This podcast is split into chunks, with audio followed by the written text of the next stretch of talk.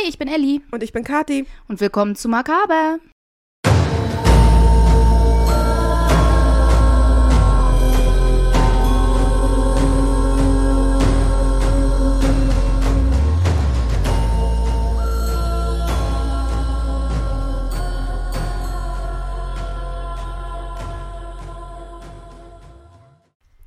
Ja, und hier ist der nächste Teil von Katis Vampirsaga.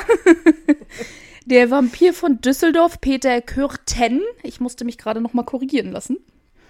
Ja, Peter Kürten. Ähm, Peter Kürten nannte man, wie Elli ja schon gesagt hat, den Vampir von Düsseldorf. Ähm, man kennt ihn aber auch unter den Würger von Düsseldorf. Ich persönlich finde den zweiten Namen passender. Also Äh, kein Blutgesaufe. Ich will nicht spoilern, aber ähm, äh, ihr könnt ja zum Ende selbst darüber unterscheiden. Wenn ihr hier gerade ein Keuchen hört, das war die Katze, der hat, glaub vermutlich Ja. Bronchitis. Unser wir- Kater, der geht morgen erstmal zum Tierarzt. Leiden sehr mit ihm Ja. aktuell. ähm, ja, Peter Kürten. Peter Kürten wurde am 26. Mai 1883 in Mülheim am Rhein geboren. Ähm, heute gehört es zu Köln. Äh, Mülheim am Rhein war damals eine schnell wachsende Stadt. Sie ist zwischen 1880 und 1905 von 20.000 auf fast 51.000 Einwohner angewachsen. Das waren damals viel. Definitiv, ja. Ähm, Naja, wahrscheinlich die Nähe zu Köln gegeben, ne? Das ist dann ja immer in so Binnengebieten. genau. Ist ja nicht ohne Grund dann jetzt ein Stadtteil von Köln. Ja, er ähm, war ein Serienmörder. Überraschung. Ja, also falls ihr es noch nicht mitbekommen habt, Makaber dreht sich um Serienmörder. Aber nicht immer. Fast immer. Kannibalismus und eklige Schiffüberfahrten gefühlt. Und ansonsten haben wir ganz viel Vampire, weil Kati, hey, guck mal, der Vampir von Sacramento. Und dann, guck mal, da gibt's ja noch einen. Und da ist ja noch einer. Und da ist ja noch einer. Also ja, Tatsächlich, Katis Es gibt Vampirsaga. tatsächlich unglaublich viele, aber der nächste Fall wird kein Vampir sein. Ich brauche auch eine Pause. ähm, tatsächlich ben benutzte man damals schon äh, den Begriff Serienmörder für ihn, um seine Taten zu beschreiben. Ähm, er wird oft als Deutschlands erster Serienmörder bezeichnet, was Falsch. ich ganz, ganz furchtbar finde, weil wir alle wissen, dass das nicht stimmt. Mhm. Nur weil der Begriff früher nicht verwendet wurde, finde ich nicht, dass das richtig ist, ihn als Mhm. ersten deutschen Serienmörder zu bezeichnen, weil wir wissen, dass es viel, viel früher schon welche gab. Viel, viel früher. Viel, viel früher. Also, falls ihr da Interesse dran habt, äh, könnt ihr ja mal einen Kommentar da lassen. Der erste dokumentierte Serienmörderfall, den ich aus Deutschland gefunden habe, ist, jetzt will ich nicht lügen, entweder 1525 oder 1625. Ich könnte es jetzt auch gerade durcheinander bringen. Peter Stubbe war ein Werwolf. Mal eine Abwechslung zum Vampir. Naja, man, man, man nannte ähm, Fritz Hamann auch den Werwolf Okay, von Hannover. äh, gut. Das musste ich jetzt einfach nochmal loswerden. Ähm, tatsächlich war Peter Kürten einer der meistbeachtesten Kriminalfälle der Weimarer Republik, aufgrund der Brutalität seiner Morde und die damit äh, ausgelöste Hysterie. Und es löste auch internationales Interesse aus. Also der Fall war auch international Klar, sehr, sehr, ja. ähm, bekannt. Ähm, Im Gegensatz zu Fritz Hamann war dieser Fall ähm, noch bevor der Täter gefunden wurde, ging das schon durch die Presse und äh, international Mhm. durch, durch die Presse, äh, weil das eben eine große Hysterie auslöste. Mhm. Ähm, und als man ihn dann endlich hatte, sorgte es eigentlich nur noch für, für mehr Torbruch. Bei Fritz Hamann war es ja eher so, dass erst mit seiner Verhaftung quasi. Naja, weil, weil ich gehe jetzt mal spontan davon aus, dass da jetzt auch tatsächlich bei Peter Köthen Leichen oder Leichenteile gefunden wurden. Entsprechend, okay, genau. Und dann Ja. hat man ja auch entsprechend eher die Hysterie. Bei Fritz Hamann war es ja so, dass seine Opfer ja im Normalfall alle einfach nur verschwunden sind. Und er ja also- auch Opfer hatte, die quasi niemanden so wirklich interessierten. Richtig. Und Großteil. das ist, ne- macht natürlich den Unterschied in dem Fall. Ja, ne? also da, da der Unterschied ist da wirklich. Äh, und der Grund, weshalb ich mich für ihn entschieden habe, ist, für ihn wurde das erste deutsche Täterprofil vom Kriminaldirektor W. Gacy erstellt Oh, und 1930 im deutschen Kriminalpolizeiblatt veröffentlicht. oh. Ich habe hab nachgeforscht, äh, generell über Täterprofile. Es ist generell das erste Täterprofil. Geil. Ja, ich habe mir die Geschichte der Täterprofile. Profiler unterwegs in den 30ern. Ja. Ähm, Peter Kürtens Familie. Er stammte aus einer Arbeiterfamilie. Sein Vater wurde 1859 in Kühlen-Kalk geboren und arbeitete in Mülheim bei Köln als Sandformer in einer Gießerei. Ich habe keine Ahnung, was ein Sandformer ist. Ich habe versucht, das zu googeln, aber irgendwie kam da Gießerei, so. Sandformer in einer Ja. Gießerei. Ich vermute, Ja, das dass, dass er die, die, dass er die, die, die, ähm, ah, na hier, die Vorlagen machte für die Gieß, die Gießform. Äh, Das bestimmt. Das Für- glaub ich. Ich, ich gehe mal spontan dann für Glas aus, weil Glas und Sand und so. Ähm, Sandformer, spannend. Seine. Mutter stammte aus Weserding. Ich kann meine eigene Schrift nicht mehr lesen. Ähm, Das ist ja geil. Googlest du Sandformer, ist der erste Eintrag Peter Kürten, Wikipedia. faszinierend, oder? Okay. Ja. Will wissen, was das für ein Job ist, aber okay. Und hier wird es hier wird's kritisch, was die Familie betrifft. Ähm, es gibt einige Quellen, die sagen, die Eltern hatten 13 Kinder. Oh, Andere wenig. sagen, sie hatten 10. Bei Mörderpedia stand sogar einmal 11. Mhm. Da die meisten 13 Kinder behaupt, äh, sagen, gehe ich von 13 Kindern aus. Äh, Wahrscheinlich gibt es die Diskrepanzen, wenn die frühzeitig gestorben sind, die Kinder. Dazu komme ich noch.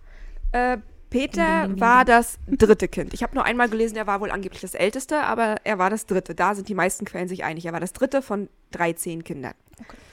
Ähm, der Vater war äh, im Ersten Weltkrieg in Lüttrich und Metz als Sandformer tätig und bezog ab 1925 in Berlin Rente. Von den 13 Geschwistern starben zwei sehr jung. Ein Bruder fiel im Ersten Weltkrieg. Zwei Brüder wurden mehrfach wegen schwerer Straftaten verurteilt. Zufall? Er pflegte keinen Kontakt zu seinen Geschwistern, außer eine Schwester, die in Altenburg lebte und ihn zwischen 1921 und 1925 aufnahm. Dazu kommen wir dann später noch. Aber das mit, den, mit der Diskrepanz zwischen den 13 und 11, das kommt bestimmt von den zwei Kindern, die frühzeitig gestorben sind. Das denke ich auch, ja. Und die dann später nirgendwo auftauchen. Und deswegen gingen viele dann wahrscheinlich davon aus, dass es einfach nur 11 waren. ja. Obwohl das, das 11 stand tatsächlich nur einmal bei Ach so, also 13 oder 10. Es stand immer 13 oder 10. Obwohl Mörderpedia da eigentlich immer relativ aktuell Aber es stand nur einmal. An, da waren drei Artikel von, über ihn Ja. und die anderen beiden standen 13. Das war Mhm. nur einmal. Das, hat mich, das war auch der erste. Das hat mich sehr irritiert, weil ich die Zahl dann tatsächlich noch gar nicht gelesen hatte. Mhm. Ähm, Peter Kürten selber ähm, lebte mit seiner Familie zunächst in einer Zweiraumwohnung, 13 Menschen in zwei Zimmern. Yay, ist überhaupt nicht kuschelig oder so. Zu einem späteren Zeitpunkt äh, ziehen sie in eine Dreizimmerwohnung. Immer noch, äh, Hey, ähm, selbst, selbst mit den beiden toten Geschwistern immer ja noch zu elft. Mega, mega viel Also zu 13. Privatsphäre. Ja. Ähm, Oh, bereits im Alter von traurig, fünf Jahren stimme. entdeckte er mit Leitung eines Hundefängers beim Ertränken von zwei Welpen in einem Bach sein Vergnügen am Töten. Hm, super. Ähm, er verletzte in seiner Jugend zahlreiche Tiere mit Messerstichen. Mit acht Jahren ist er von zu Hause ausgerissen, als der Vater sich mal wieder an, sein, äh, an seiner Mutter vergriff. Also dieses ganz typisch klassische, frühzeitig auffällige Serienmörder. Ja. Ich lasse meine Aggression, die ich durch die schwierige häusliche Situation habe, an Tieren aus und übe mich damit im Töten. Ähm, zudem äh, war der Vater schwerer Alkoholiker. Ein Psychologe hat später mal ein Profil von ihm erstellt und nannte ihn einen hart arbeitenden Alkoholiker. Ich nehme an, das war, ähm, so wie ich das gelesen habe, sehr sarkastisch gemeint, das hart arbeitende. Weil er arbeitete hart daran, ein Alkoholiker zu sein. ähm, so stand das da auch irgendwie, es war ganz Hat lustig. er auch zehn Flaschen Wein am Tag getrunken? Er war sehr gewalttätig, sowohl den Kindern als auch der Frau gegenüber und hat die Frau auch ähm, vergewaltigt. Vor den Augen der Ich Kinder. wollte gerade sagen, und dann in der Zweiraumwohnung und Dreiraumwohnung vor den Augen der Kinder 100%. Vor den Augen der Kinder, ja. Ähm, wie gesagt, mit acht Jahren ist er von zu Hause ausgerissen, als der Vater sich mal wieder an äh, seiner Mutter vergriff. Er hielt sich drei Wochen mit kleinen Diebstählen über Wasser, bevor er von der Polizei aufgegriffen wurde. Finde ich tatsächlich sehr beeindruckend für einen Achtjährigen. ähm, Naja, aber wahrscheinlich, er wird ja auch in so einer Gegend aufgewachsen sein, wo Ja. das nicht so ungewöhnlich war. Er wurde zurück zu den Eltern gebracht. Seine Mutter konnte eine anschließende Einweisung in eine Fürsorgeeinrichtung verhindern. Er Vielleicht besser für ihn gewesen. selbst ähm, behauptete später, dass er damals zwei Jungen getötet hat, als er dann neun war. Ähm, er soll wohl einen Freund in einen Fluss geschubst haben. Der andere sprang hinterher, um diesen Jungen zu retten, und dessen Kopf drückte er dann unter Wasser. Beide Jungs sind später wohl, also es steht fest, dass die Jungs tatsächlich tot sind, Ja. aber ähm, er selber hat das erst gesagt, äh, als er erwachsen war, Mhm. sodass es schlecht nachvollziehbar war. Wollte er jetzt nur noch mehr Aufmerksamkeit, was ja auch so ein Serienmörder-Ding ist, sobald sie erwischt werden und die ganze mediale Aufmerksamkeit ist. Das Ding ist, selbst wenn er es gewesen ist, war er zu jung, um strafmündig gewesen zu sein. Äh, zu ja, definitiv, ne? Deswegen aber haben sie es gar nicht weiter verfolgt. Das ist aber auch scheiße. Also es ist auch wichtig, sie haben es gar nicht das, verfolgt. Ich finde das immer ein bisschen blöd, ob nun strafverfolgbar oder nicht. Alleine für die Angehörigen würde das ja einen gewissen Abschluss geben. ja, Also, dem stimme ich zu. 1893 zog die Familie nach Düsseldorf, da war er dann circa elf Jahre alt. Ähm, der Vater hat dort nämlich eine Stelle bei Haniel und Luke an, angetreten. Ähm, bis 1897 besuchte er die Volksschule in Geresheim, also bis circa 14, 15 Jahre. Ich habe halt Mhm. keine Monatsdaten, deswegen ist es immer schwierig, das zu sagen. Ähm, dann begann er eine Sandformellehre in der Fabrik in Düsseldorf, in der auch sein Vater tätig war. ich wollte gerade sagen, so wie Papi. Genau. Dort gehörten körperliche Züchtigungen für Lehrlinge zur Tagesordnung. Ja. Das war halt damals so. Generell, also nicht nur dort, es war halt damals so. Lehrlinge, die nicht spurten, die wurden dann halt auch geschlagen. Wir wissen, in den Schulen wurden Kinder auch geschlagen. Das war halt Yep. damals gang und gäbe. Ähm, Im selben Jahr, 1897, wurde der Vater zu einer Zuchthausstrafe von einem Jahr und drei Monaten verurteilt. Oh, was hat er angestellt? Blutschande an der ältesten Tochter. Für die, die nicht wissen, was das bedeutet, er hat die älteste Tochter missbraucht. Ach du Scheiße. Daraufhin ließ die Frau sich scheiden. Ja, ja, naja. Ja.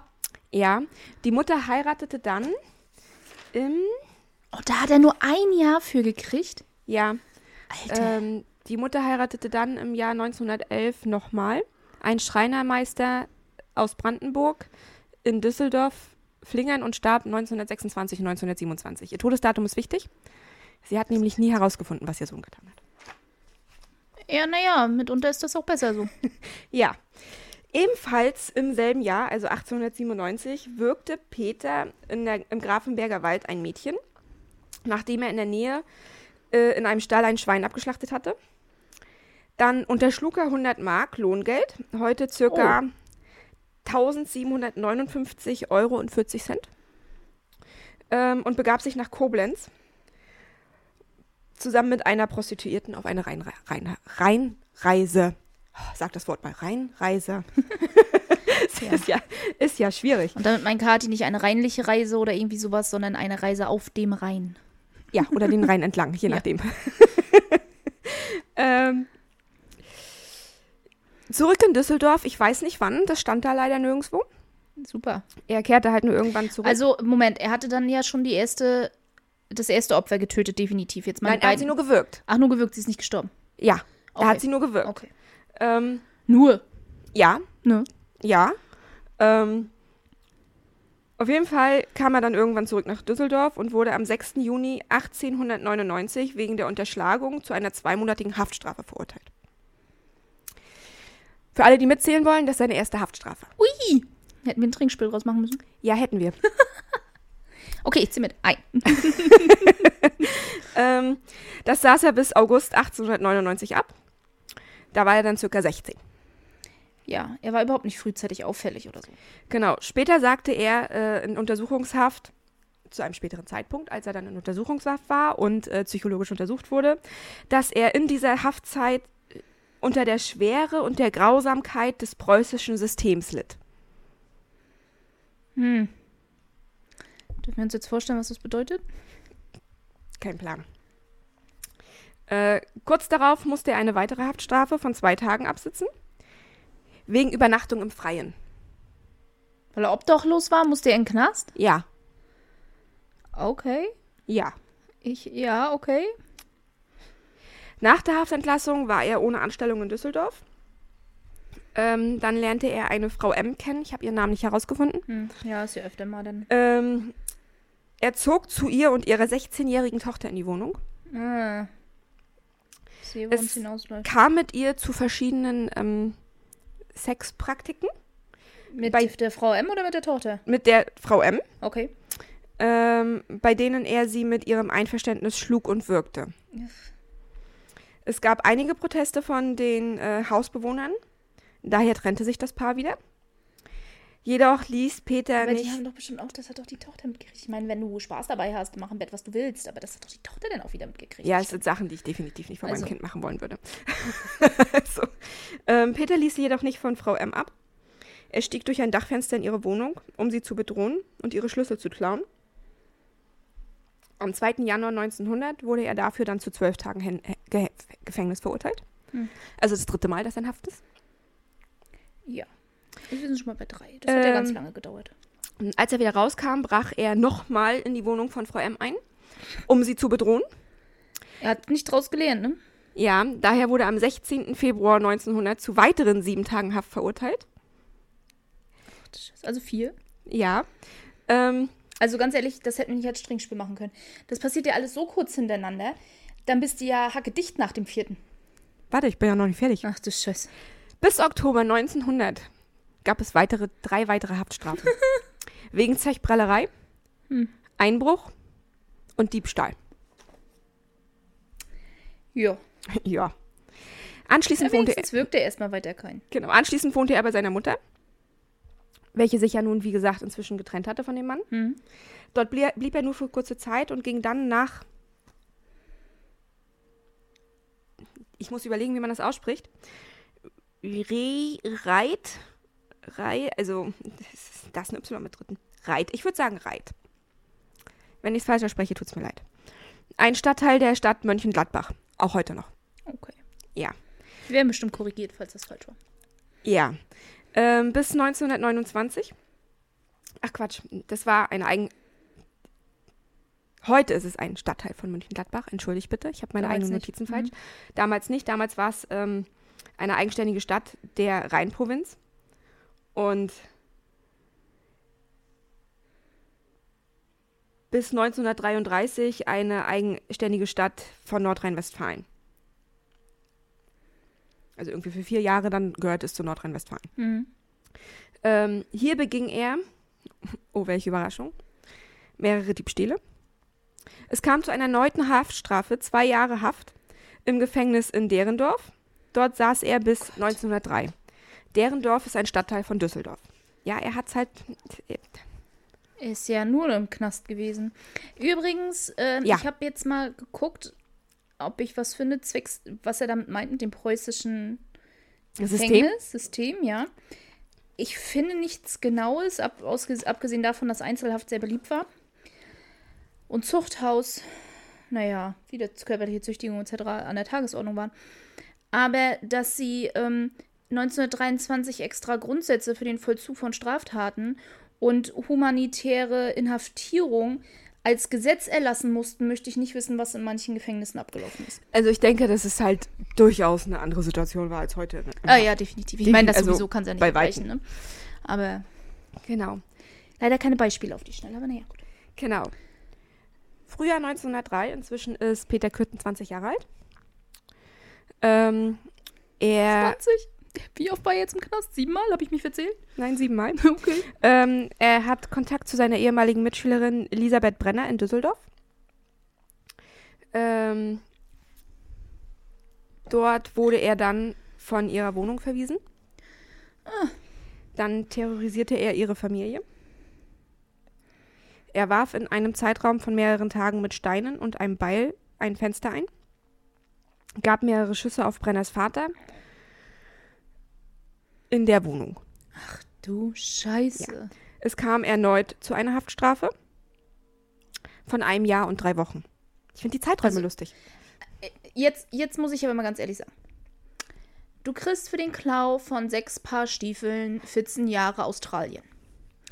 Und du bist jetzt siebenmal schon im Knast gewesen, innerhalb kürzester Zeit. Schießt jetzt auf Leute in der Wohnung, ist also jetzt das achte Mal, dass du ins Gefängnis gehen musst, und du kriegst ein Jahr.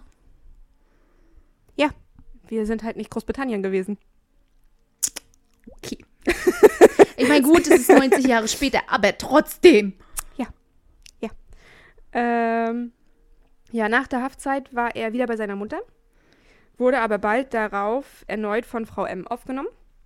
Ich, ehrlich, ich habe mir hingeschrieben, die spinnt doch. Ja. ja. Steht hier ganz groß so, die spinnt doch. Er muss ja, wei- wei- weiß ich nicht, war er so behangen? Oh Gott. Oder hatte er das Charisma von, ich weiß nicht wem, Ted Bundy und mehr? Oder was stimmt mit dir nicht? Werden wir später feststellen, Okay. ob es bei ihr an ihr lag oder an ihm. okay. Ähm, seinen Lebensunterhalt bestritt er mit, ähm, oh Überraschung, Einbruchstiebstählen. Komm, Er hat Erfahrung. Ja. Im Herbst 1904 entwickelt er die Leidenschaft für Brandstiftung. Ach Gott. Auch sowas, was überhaupt nicht viele Serienmörder machen. Gar nicht. Er zündet mit, zündete mit Zündschnüren und Streichholzschachten Heuschober und Scheunen an und beobachte an, beobachtete anschließend ähm, die Löschbemühungen der Feuerwehr. Oh Gott. Ja, spätestens jetzt sollten die Alarmglocken läuten. Jep. Ja, Und wenn sie sich dann noch immer dran ergötzen an dem Feuer. zum Zeitpunkt der Brände fiel kein Verdacht auf ihn. Ja, nee, ja gut, das ist ja jetzt auch außerhalb seines eigentlichen MOs, muss man ja auch mal dazu sagen. War kein Diebstahl oder Raubüberfall, er hat nicht in der Wohnung umhergeschossen. Ist ja das erste Mal, dass was mit Feuer war. Genau, später konnte man ihm auf jeden Fall 24 Brand Brandstiftungen nachweisen. Die Dunkelziffer ist äh, jedoch vermutlich viel, viel ich wollte höher. gerade sagen. Viel, viel höher. Äh, dann wurde er im Herbst äh, 1904 zum Militärdienst eingezogen. Klar, der Typ, der schon achtmal im Knast war und total unauffällig ist. Ist eine Logik, die ich nicht verstehe, oder? Nee, ich meine, es ist wie mit Fritz, Fritz Hamann, dem äh, eine Psychose nachgewiesen wird. Und dann wird er eingezogen. Also, das soll mir mal erklären. Vor allem macht keinen 1904 Ja. war ja noch nicht mal. ob- Ja, doch, ich glaube, in Afrika war Kriegssituation. Aber ist auch egal. Weil das, er, ist, er war achtmal im Knast zu Ja, dem Zeitpunkt. Ja. Ich habe mir selber hingeschrieben, so warum nur zieht man einen Straftäter ein? Das wird heute gar nicht passieren. Nee. Ich meine, Jugendstraftaten Ja, doch, ein. doch. Putin hat auch seine Straftäter an die Front in die Ukraine geschickt. Aber das machst Das ist du, eine ganz andere Situation. Ja, aber das machst du ja.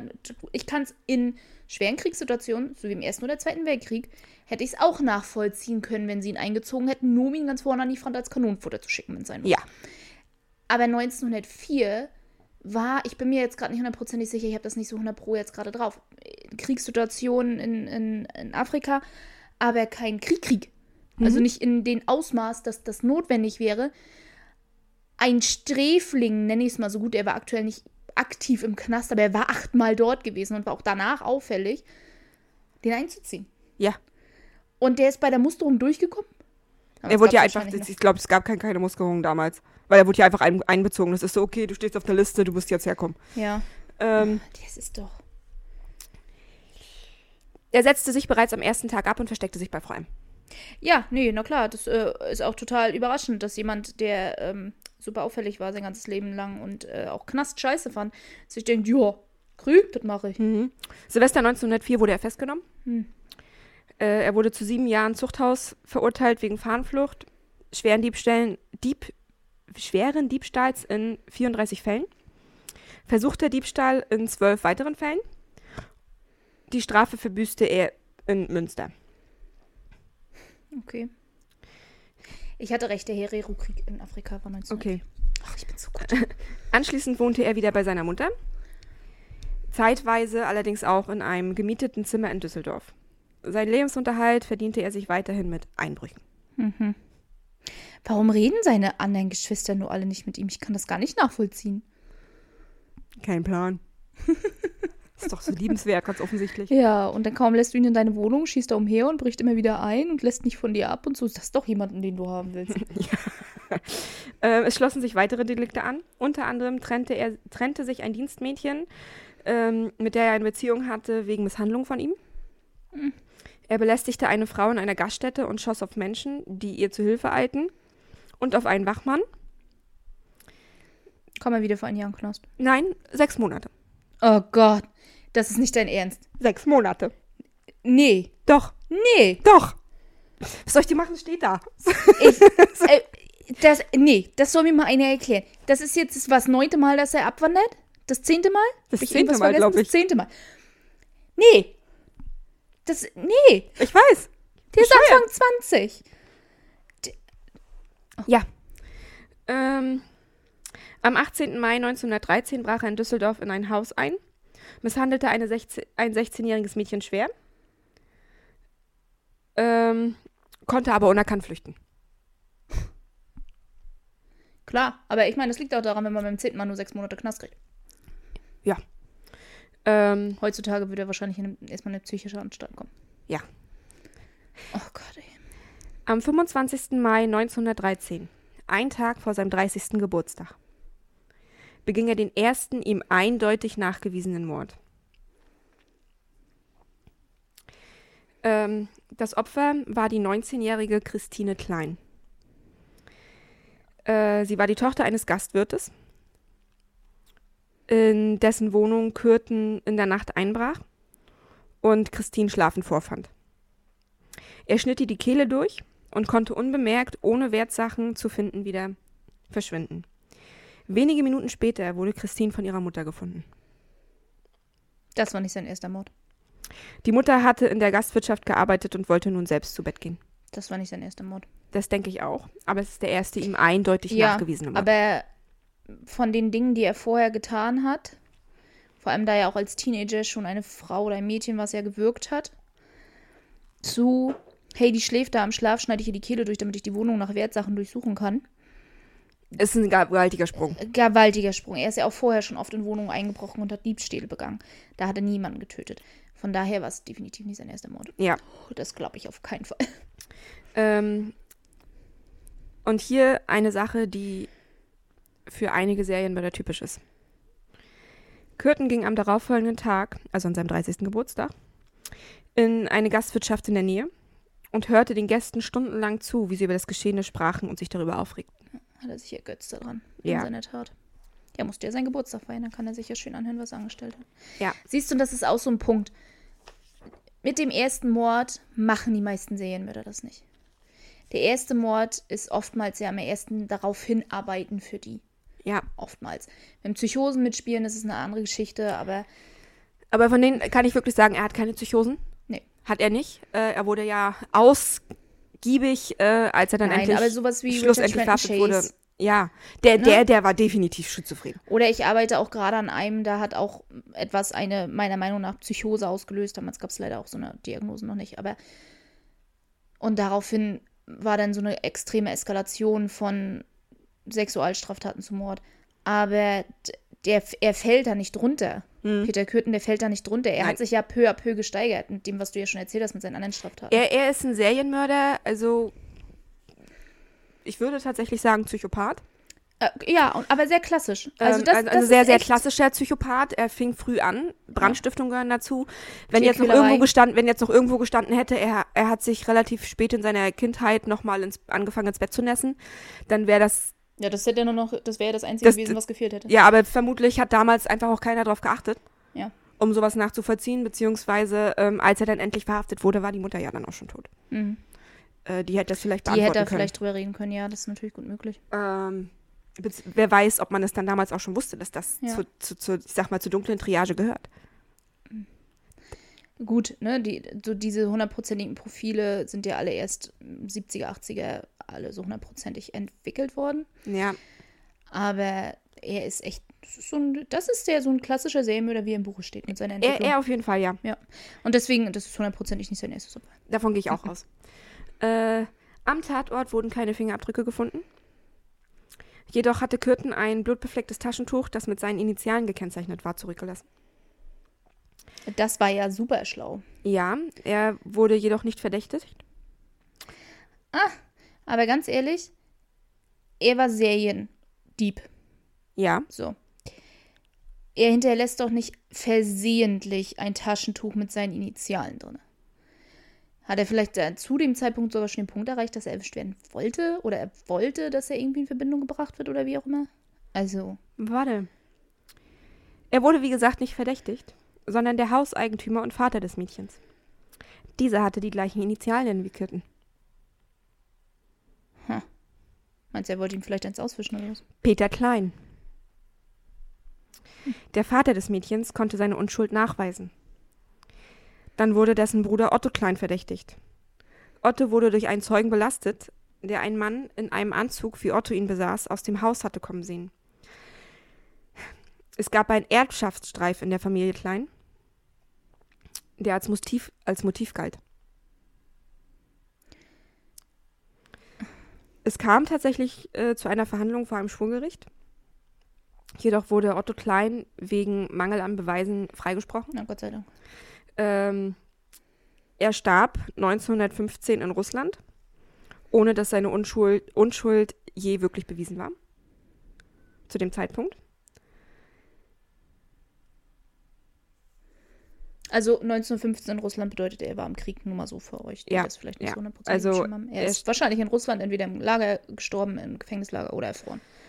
Das stand dort leider nirgends. Ich habe Ja, ich so hab, ja ich hab, ich hab auch nicht, ich hab auch nicht genau, genau nachgeforscht. Ähm, Ja, ich fand es nur würdest schade, du wahrscheinlich auch gar nicht rausfinden. nur Er ja schade, einer dass er quasi in den Krieg ging, in dem Wissen, dass er unschuldig Ja. ist, während Ja. alle anderen ihn im Umfeld für schuldig hielten. Ja. Oh Gott, seine Ähm, eigenen Eltern auch? Ja, Ah, äh, alle dachten, er sei es gewesen. Scheiße. Aufgrund des Erbschaftsstreits, Ja. der wirklich wohl ekelhafte Ausmaße angenommen hatte. Bis Peter Kürten dann irgendwann gesteht, Christine Klein ermordet zu Ja. haben. Und das, das geschieht erst. Aber war, aber jetzt trotzdem nochmal mein Punkt. Peter Kürten, hat er das Hand, den, das Taschentuch absichtlich fallen lassen? Um den Vater zu belasten, weil er von diesem Streit vielleicht wusste oder wie auch immer, oder weil er was gegen den Vater hatte? Oder war das. Ich glaube nicht, dass das ein Versehen war für jemanden, der re regelmäßig eingebrochen ist und Diebstähle begangen hat. Ist schwierig zu sagen, weil ich glaube, er selber hat sich darüber nie so genau geäußert, Nee, wie, so, wie aber das Taschentuch dort gelandet ist. das ist ja eigentlich so ein Ding, ne? Sie wollen dann ja erwischt werden oder wie auch immer. Ja. Oder vielleicht war er auch gerade erst in der Anfangsphase mit den Morden und konnte sich selber nicht stoppen und wusste, er kann sich selber nicht stoppen und deswegen will er erwischt werden. Davon gibt es ja auch mal ganz viele. Ähm, Im Frühsommer 1913 hatte Kürten ein Verhältnis mit einer Hausangestellten. Ihren, Also er muss ja wirklich sehr charmant gewesen sein oder wie gesagt gut bestückt oder keine Ahnung was. Der hat ja einen Vibe nach dem anderen. also, okay, Spoiler jetzt. Spoiler. ähm, er wird später als ein sehr charmanter, sehr Ah, adrett gekleideter, ähm, Ja, ja, ja, gepflegter junger Mann beschrieben. Alles klar. Ted Bundy der 30er. Ted Bundy, ja. Okay. Ähm, er soll sehr, sehr charmant gewesen sein. Okay, alles klar. Das erklärt. Ja. Der Name der Hausangestellten ist mir leider nicht bekannt. Ähm, das Verhältnis ging auch nicht sehr lange. Er schlug und wirkte sie nämlich beim zweiten nächtlichen Treffen im Grafenberger Wald. Hm.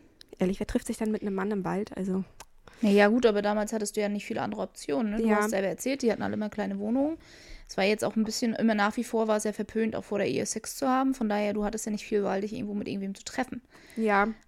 Aber sie stand ja offensichtlich nicht auf SM, so wie er. Er- Er ließ von ihr ab, da der Morgen anbrach und Passanten in der Nähe waren. Dann gingen die beiden gemeinsam zum Frühstück. Dort gelang ihr die Flucht. Sie erstattet keine Anzeige. Wieso nicht? Keine Ahnung.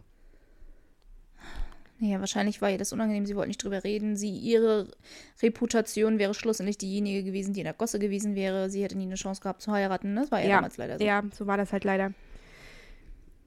Kurz darauf attackierte Kürten einen Mann mit einem Beil im Geresheimer Park.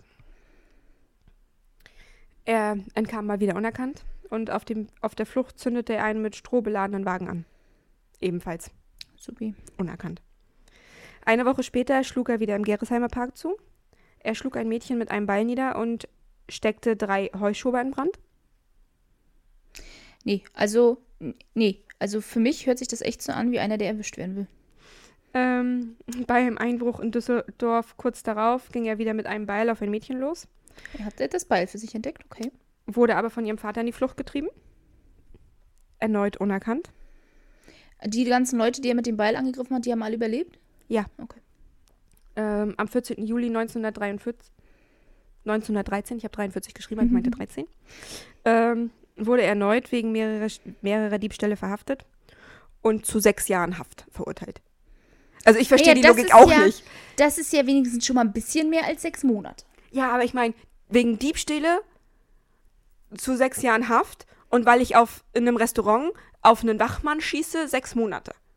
Ja, das ist doch total logisch. Weil die Diebstähle schlimmer sind? Versuchter Mord ist ja wohl nicht so schlimm, wie jemanden sein Hartmut gut zu klauen. Nein, Hallo? natürlich nicht. Ja, wie komme ich bloß darauf, dass das in,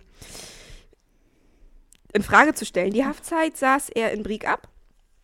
Hier wurde die Haftstrafe um zwei Jahre verlängert, da er an einer Gefängnismeuterei beteiligt war. Überraschung. das kann ich mir gar nicht vorstellen bei ihm, dass er sowas mitmachen würde. Genau. Dann lebte er 1921 im thürischen Altenburg bei einer seiner Schwestern, die einzige, mit der er Kontakt hatte. Mhm. Ähm, diese war verheiratet.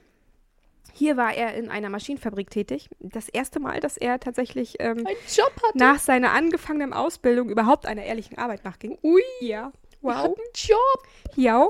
Hier fiel er durch verschiedene äh, Tierquälereien auf. Naja, naja, wahrscheinlich konnte er, wollte er sich zusammenreißen mit dem Morden und dann musste er wieder auf was anderes zurückgreifen und dann musste er Tiere quälen. Oh Mann, ey. Ja. Ähm, in einem Straßengraben stieß er auf ein Mädchen. Es gab einen gewaltsamen Übergriff. Im Straßengraben hat in einem. Straßengraben, ja. Okay. Ähm, das Mädchen hat das mal wieder nicht angezeigt. Aber er ist echt so klassisch, ne?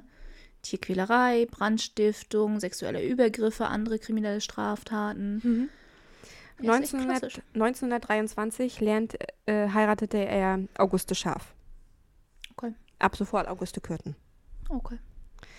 Seine arme Frau M, die trauert ihm bestimmt immer noch hinterher.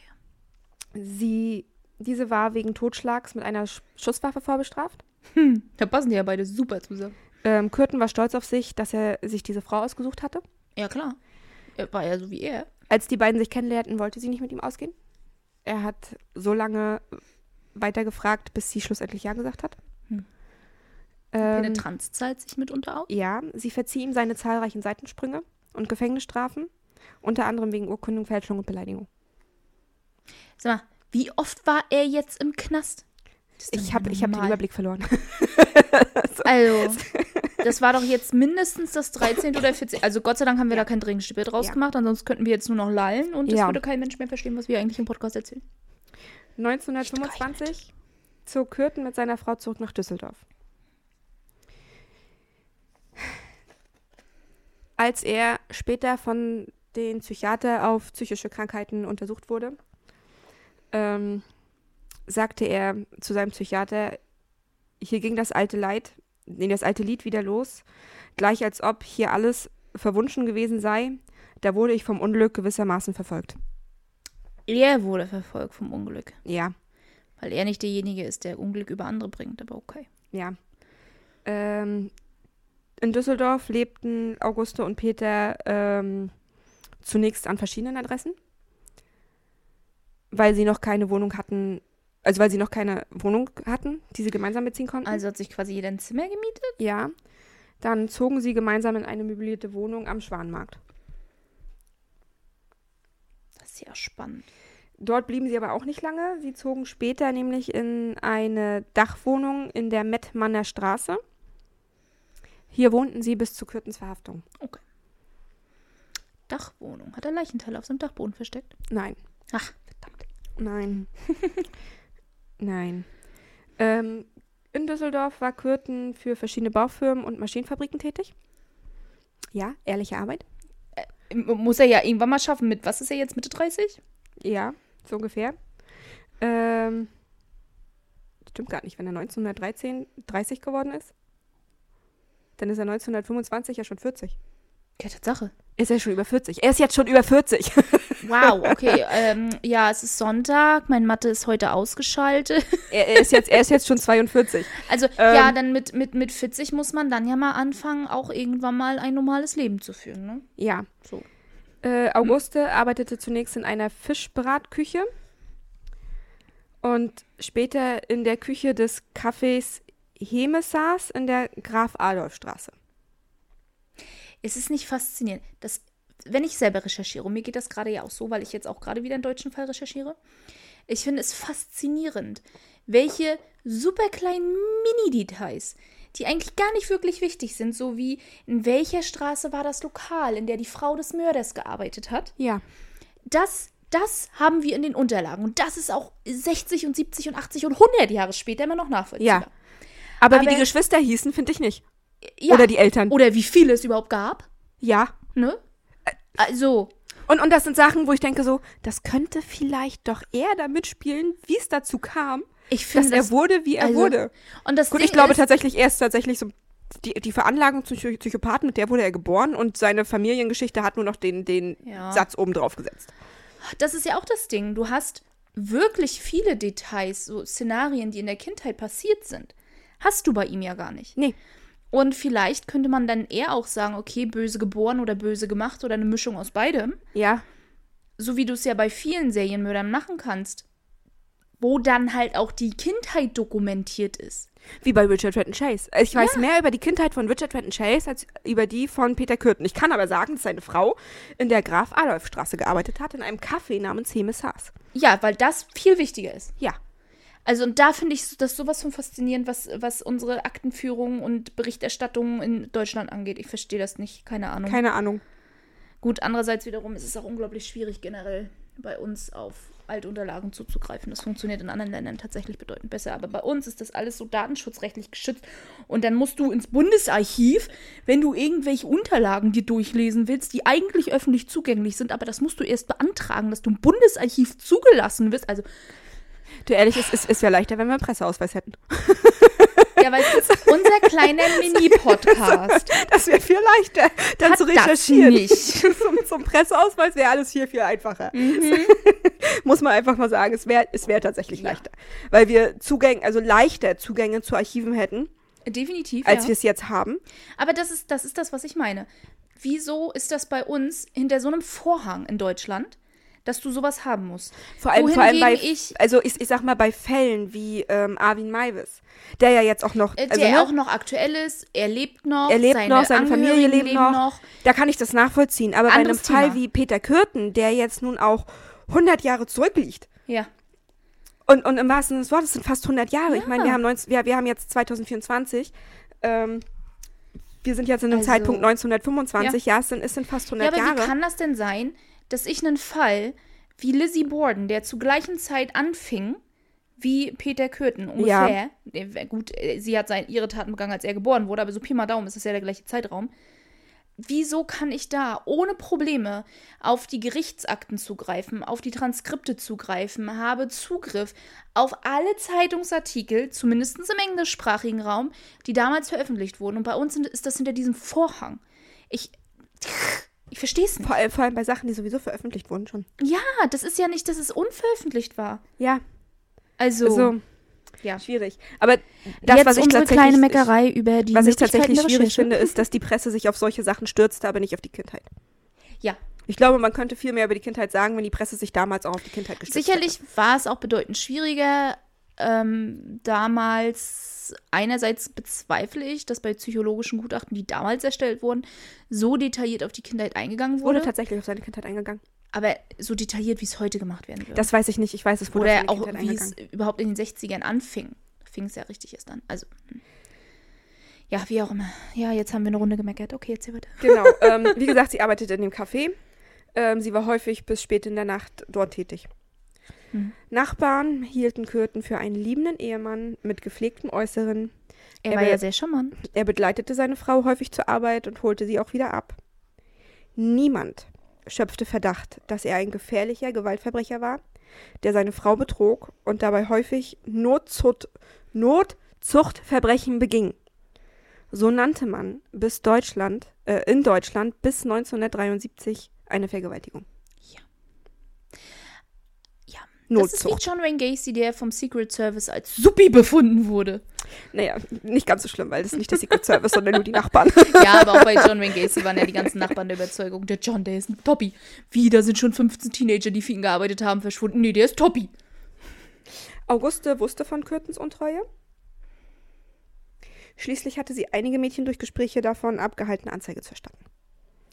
Also ich gehe Ew. davon aus, dass er einige der Mädchen ähm, Ew. Schlug und wirkte und ähm, gewisse Sexpraktiken machte und vergewaltigte und Oh. ähm, sie dann mit den Mädels gesprochen hat, damit sie ihn nicht anzeigen. Das finde ich tatsächlich ganz furchtbar. Da frage ich mich, es gibt, oh, so einen Fall müssen wir auch mal machen. Ich habe auch einen aus Großbritannien, den, den ich ganz interessant finde. Es gibt ja Paare, die tatsächlich zusammen morden und diese Straftaten begehen, wo einer der Partner der Mörder ist und der andere Partner, weil dann auch immer ein sexueller Aspekt da drin mitspielt, die sexuelle Befriedigung zweiter Hand dadurch hat, weil er oder sie sieht, wie das Opfer gequält wird durch Ja. die Vergewaltigung und die Sexpraktiken. Und wenn ich sowas höre, frage ich mich, ist das da auch der Fall vielleicht gewesen? Nein. Hundertprozentig nicht? Ja. Das war also im Hinterher dann im Ja. Ernst, okay. Ähm, Im Sommer 1925 misshandelte er in kurzen Abständen drei Dienstmädchen. Auch ihr, na, ihre Namen sind unbekannt. Er erschließt sich ihr Vertrauen mit gefälschten Papieren, in denen er sich drei, jünger, drei Jahre jünger gemacht hatte.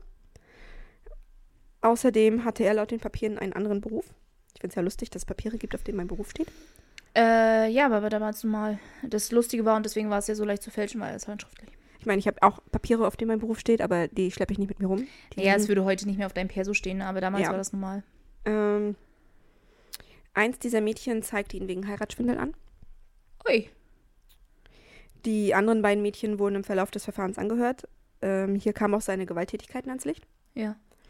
Er wurde jedoch nicht wegen Vergewaltigung bzw. Notzucht damals oder Heiratsschwindel verurteilt, sondern wegen Urkundung Fälschung zu einer mehrmonatigen Haftstrafe. Was? Ja. Ich meine, das mit der Vergewaltigung leider aber war, ähm, war damals äh, innerhalb der Ehe nicht strafrechtlich verfolgbar. Und Deswegen konnte, sagt, sein, deswegen konnte seine Mutter ja auch nichts gegen den Vater machen, Richtig. bis er die Tochter vergewaltigt hat. ähm, und von daher, wenn sie jetzt den Heiratsschwindel vorführt vor Gericht, dafür kann angeklagt werden, aber nicht für die Vergewaltigung innerhalb der vorgetäuschten Ehe. Das würde ja und nicht unter Strafrecht fallen. Aber dass er nicht für die vorgetäuschte Ehe verurteilt wird, das kann ich nicht nachvollziehen. Er hat keine Ehe vorgetäuscht, er hat ihr versprochen, sie zu heiraten. Ah, okay, na das macht dann mehr Sinn. Aber dann hätte er wiederum für Vergewaltigung angeklagt Ja. werden können. Also er hat, sie, er hat sie nicht geheiratet, hat keine Ehe vorgetäuscht, er hat Okay. versprochen, sie zu heiraten. Sondern, ah, okay, alles klar. Und das hat er dann natürlich nicht gemacht, weil sie hat dann noch rausgefunden, dass er es gar nicht kann, weil er bereits verheiratet Weil er verheiratet ist. Okay, Genau. okay, okay.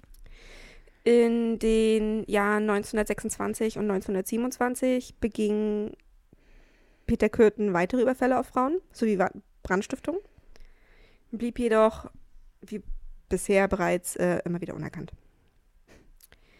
1928 wurde er erneut zu acht Monaten Haft verurteilt, wegen Bedrohung, Beleidigung, versuchter Nötigung und diese Haftstraße saß er bis Oktober 1928 in Düsseldorf-Derendorf ab. Du Scheiße. Ja. Und da ist ein Moment, wo man sich fragen würde, heutzutage, wo hat das System versagt, dass so ein Mensch immer wieder auf freie Straße gelassen wird und dass er nie verdächtigt wird, irgendeiner dieser anderen schwereren Straftaten wie die Mordfälle begangen zu haben. Ja. Oh Mann. Ich meine, Brandstiftung nachweisen ist immer schwierig, aber alles andere. Die Mordserie, die äh, zu diesem großen Aufruhr geführt hatte, die begann 1929, Wann ist deine Mutter gestorben? 27? 1927. Okay, dann hat das damit nichts zu tun. Ähm, zwischen Februar und November 1922 beging Kürten acht Morde. Hä? Gerade hast du 29 gesagt. Zwischen 1929. Februar und November 1929 Okay, beging er weil du acht gerade Morde. 1922 gesagt hast. Entschuldigung, dann habe ich mich versprochen. Da steht eine 3. Gab es da einen Auslöser für? Was da so? Keine Ahnung. Keine Ahnung. Da bin ich dann wieder. Was Ja, das jetzt wissen? Weil meistens, wenn so eine Mordserie beginnt, gibt es ja irgendeinen Auslöser dafür. Ähm, zusätzlich zu den acht Mor- Morden gab es mehr als 20 Überfälle. Die meisten davon mit Mordabsicht. Klar. Also ja, es haben auch einige seiner Opfer überlebt. Wir beginnen am 2. Februar 1929. Es ist gegen 21 Uhr in der Düsseldorfer Bertha-Straße Apollonia Kühn. Ähm, er stach mit einer Schere mehrfach auf das Opfer ein und versteckt sich in der Nähe im Glauben, das Opfer getötet zu haben. Apollonia, ja, sie hieß Apollonia, Ich finde das aber einen coolen Namen, muss ich mal ganz ehrlich sagen. Im Mittelalter war das einer der beliebtesten deutschen Namen. ähm, konnte sich jedoch schwer verletzt zu ihrer nahegelegenen Wohnung schleppen. Die Spitze der Schere brach ab und Oh. blieb in ihrem Kopf stecken. Oh. Ähm, er kehrte dann kurzzeitig zum nun verlassenen Tatort zurück und stellte fest, dass sie nicht mehr da ist. Wenige Tage später am gleichen Ort verwickelte er eine Frau Werner und ihre Tochter in ein Gespräch über die Tat. Die Schere ließ er nachschleifen und kaufte bei Gelegenheit gleich einen Dolch. Ist ja auch besser als eine Schere. Ja, definitiv. Aber auch das ist schon wieder so ein Ding. Oh ja, ich muss mich als Serienmörder jetzt an meinen Taten ergötzen und jetzt ist gar nicht großartig was bekannt darüber. Also quatsch ich ihm einfach Leute in der Straße an. Doch, es wurde bekannt. Jedoch wurde die Tat von dem geisteskranken Johann Strausberg gestanden.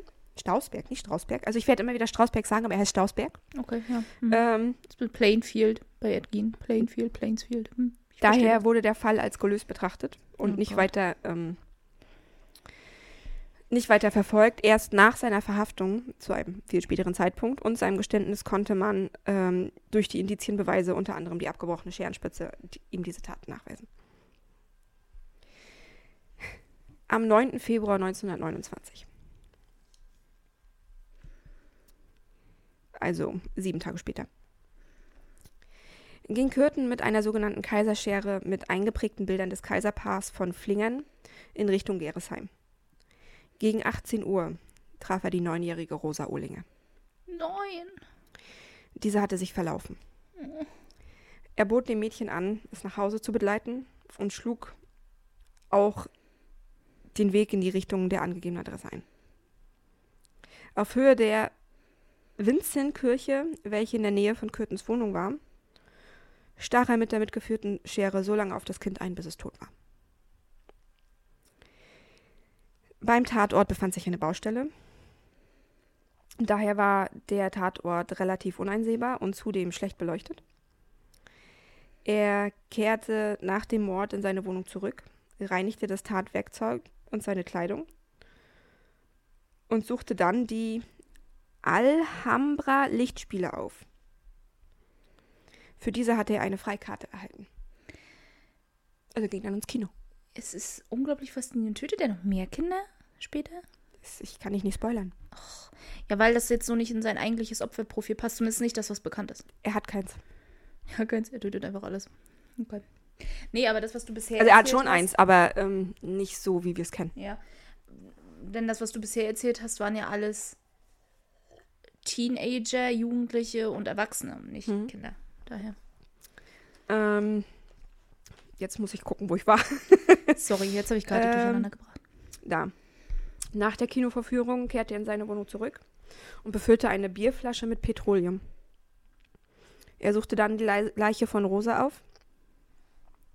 Es waren aber Passanten in der Nähe, daher konnte er sie nicht in Brand stecken. Er ließ stattdessen die Bierflasche in der Nähe stehen und ging wieder nach Hause. Also wollte er quasi seinen Mord und seine Feuerleidenschaft verbinden, ja. Ja, Supi. Na gut, andererseits wiederum ist es auch immer ein gutes Werkzeug, um, um tatsächlich Leichen loszuwerden. Feuer. Am nächsten Morgen, also den 10. Februar 1929, ähm, begab er sich sehr früh bereits wieder zum Tatort. Rosas Leiche wurde bisher noch nicht entdeckt. Ähm, er nahm die versteckte Bierflasche, die er vorher versteckt hatte, kippte das Petroleum über die Leiche und steckte diese in Brand. Dann warf er die Flasche weg. Sie wurde nie gefunden und kehrte in seine Wohnung zurück. Die Leiche wurde nie gefunden oder die Die Flasche, Flasche, wurde nie die gefunden? Flasche wurde nie gefunden. Okay. Die Leiche wurde am gleichen Morgen kurz darauf durch Bauarbeiter entdeckt. Ja klar, auf einer Baustelle, wenn dann auf einmal was brennt, ne? Auch diesen Mord gestand der geisteskranke Johann Stausberg. Ach Gott. Ähm, Johann Stausberg hat viele Taten gestanden, die er nicht begangen hat. Äh, Offensichtlich. Man wusste zu dem Zeitpunkt nur nicht, dass er geisteskrank ist. Das hat man ja später herausgefunden. Bevor oder nachdem er hingerichtet wurde. Habe ich nicht nachgegoogelt. Das finde ich immer furchtbar, wenn die krank sind und dann werden die noch hingerichtet für Ja. irgendwelche Geständnisse, die entweder erzwungen waren oder die sie abgelegt haben, weil sie so krank im Kopf waren, dass sie das ja echt geglaubt haben. Ne? Peter Kürten, typ, typischer Serienmörder, also in dem Fall wirklich ein Serienmörder, wie, wie er im Buche steht, ähm, suchte in der Folgezeit den Tatort, Tatort öfter auf. Ja. Er nutzte, War ja Leiche und Feuer, war ja beides in einem, war doch schön. er nutzte die Baustelle auch regelmäßig als Versteck für seine Mordwerkzeuge. Was wiederum gar nicht so doof ist. Ja. Ähm, nach dem Mord an Rosa durchstreifte er täglich die Gegend, in der er Apollonia angegriffen hatte. Mhm. Äh, er trug die Kleidung wie an den vorangegangenen Tagen. Hier habe ich mich selbst gefragt, wollte er gefunden werden? Ja, das ist das, was ich auch Also, schon meinte. Ab da er- kam für mich auch der er Zeitpunkt so, wollte er Kleinen- ich kann gefunden mich, werden? Ja, wo er die Kleinen getötet hat im Bett. Ja, die, ich kann mich jetzt an ihren Vornamen nicht erinnern im Gasthaus. Das ist ja auch so ein Punkt. Du lässt da deine Initialen fallen. Du läufst da mit deinen Klamotten durch die Gegend. Der, Ob er nicht. wusste, dass er jetzt eskaliert und gefunden werden wollte. Ja, das ist so, er, das, das was war ich ja bevor er, habe, ja. guck mal, der, der Kleinmord war ja auch bevor er einmal längere Zeit im Knast war und danach konnte er sich ja eine Weile wieder kontrollieren, was seine Morde anging, zumindest das, was jetzt offiziell bekannt ist. Vielleicht hat er wirklich das so gehabt, ich muss erwischt werden, ansonsten weiß ich genau, ich mache weiter und er wollte es eigentlich gar nicht auf einem gewissen Level. Das ist halt die Weil Frage. das ist jetzt echt, das ist schon sehr, hey, hier bin ich, macht Äh, mich dingfest. Genau, äh, er fand zunächst kein geeignetes Opfer. Am 12. Februar 1929, und ja, die Abstände sind tatsächlich sehr kurz, traf er auf dem Weg nach Hause gegen Mitternacht den 54-jährigen Invaliden Rudolf Scheer. Rudolf Scheer kam angetrunken aus einer Kneipe und war auf dem Weg zu seinem Schrebergarten. Ich habe immer gedacht, es heißt Strebergarten, aber es heißt Schrebergarten. Wieso dachtest du, das heißt Streberger? Keine Ahnung. Vermutlich, weil sie alle das immer so komisch aussprechen zu Hause. Und ich das nie hinterfragt habe. Aber es Nein, heißt das Schrebergarten. nicht Strebergarten. Das heißt Strebergarten. Ja, Vielleicht ist das auch einfach nur deine negative Assoziation zu Gärten, kann die auch da sein. Streber draus machen. Ja, vielleicht auch das. Aber da sind Pollen. und Käfer und Spinnen. Ja, Kathi ist auf die Welt allergisch. Im wahrsten Sinne des Wortes. Wir können noch nicht mal unsere Handtücher oder irgendwie sowas, Wäsche, die, die man ja gemeinsam nutzt oder so, noch nicht mal nach draußen hängen, weil Kathi könnte ja einen allergischen Anfall kriegen. Da bleiben ja die Pollen in den Klamotten. Ja, sie ist allergisch gegen die Welt. Ja. Super. Ich kann auch nicht mal irgendwelche Pflanzen in der Wohnung halten. Nein, denn ich bin allergisch will auf sie eh töten, aber. Obwohl das Katzengras ist okay, das hat ja keine Ja, das, Pollen. Blut- ich wollte gerade sagen, das blüht ja auch nicht das Gras. Was macht der Kater da eigentlich? Hat er die Pfote dazwischen den? Ja, lass ihn, er schläft, er atmet nicht schwer, er hat momentan keine Atemnot, er muss nicht husten, lass ihn. Ich wollte ich wollt nur wissen, ob er die Pfote da tatsächlich zwischen Ja, die, lass die ihn. Kissen hat. Okay, gut. Ähm, ja, Kürten stach Rudolf mit der Schere nieder. Dieser wehrte sich, da fügte Kürten ihm weitere Verletzungen mit der Schere zu und versuchte, das austretende Blut zu trinken. Ah, daher Vampir, okay. Erfolglos. Der schwer verletzte Rudolf stieß, nee, den schwer, schwer verletzten Rudolf stieß er dann die Böschung runter, wo dieser an der Folge seiner Verletzung starb. Würde aber erklären, warum er jetzt auch erwischt werden will. Wahrscheinlich gibt ihm der Mord nicht mehr genug Kick. Und es entwickelt sich zum nächsten Ding, was ja viele, viele, viele, viele Serienmörder anfangen. Nekrophilie oder Kannibalismus ist denn ja sowas, was, wenn sie länger morden können, Mhm. was dann anfängt, sich zu entwickeln. Und darunter fällt ja auch das Bluttrinken und der Kannibalismus. Und von daher finde ich das gar nicht so unwahrscheinlich, wenn ihm der Gedanke immer wieder kommt und ich will das machen und ich muss das ausprobieren und ich will das machen, dass er selbst davon erschrocken ist. Ja. Daher würde vielleicht so ein bisschen zusammenpassen mit deiner Theorie auch, dass er jetzt erwischt werden wollte. Und hier der Beweis, warum die Welt klein ist. Wir erinnern uns an den Namen von der Frau, mit der er sich über den Angriff auf Apollonia Ja, unterhalten mit hatte. ihrer Tochter. Frau ja. Werner. ja. Frau Werner war die Frau, die die Leiche von Rudolf Scheer am nächsten Tag fand. Ach Gott, naja, sie ging da regelmäßig spazieren wahrscheinlich. Ne? Genau. Im März 1922 lernte Kürten eine alleinerziehende Mutter kennen.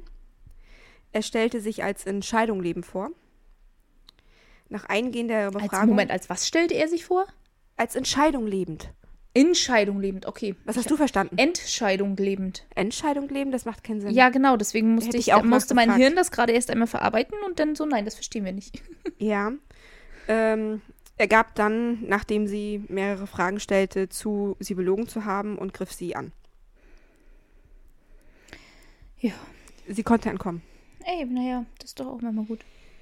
Im Juli 1929. Ähm, Kürten war regelmäßig im Zooviertel in Düsseldorf unterwegs. Er sprach hier regelmäßig mehrfach Frauen an.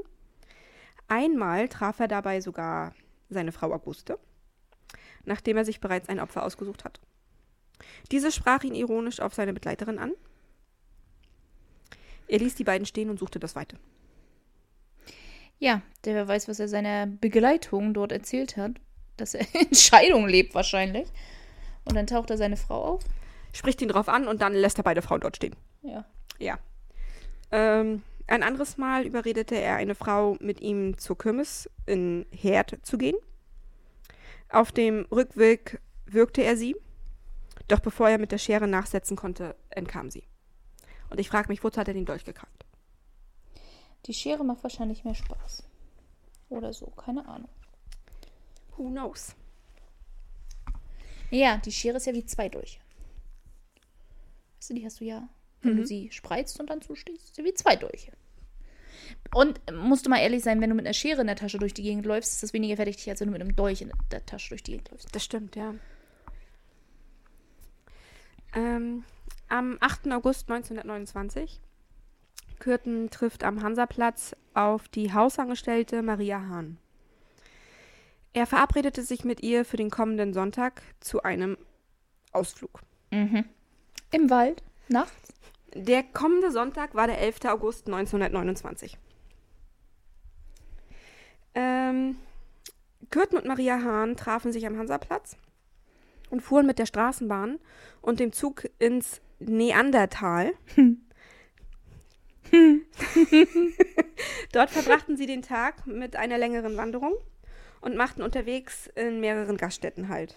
Und die muss er ja gut gefunden haben. Auf dem Rückweg nach Geresheim lockte Peter Kürten Maria mit einer List auf ein abgeschiedenes Wiesenstück.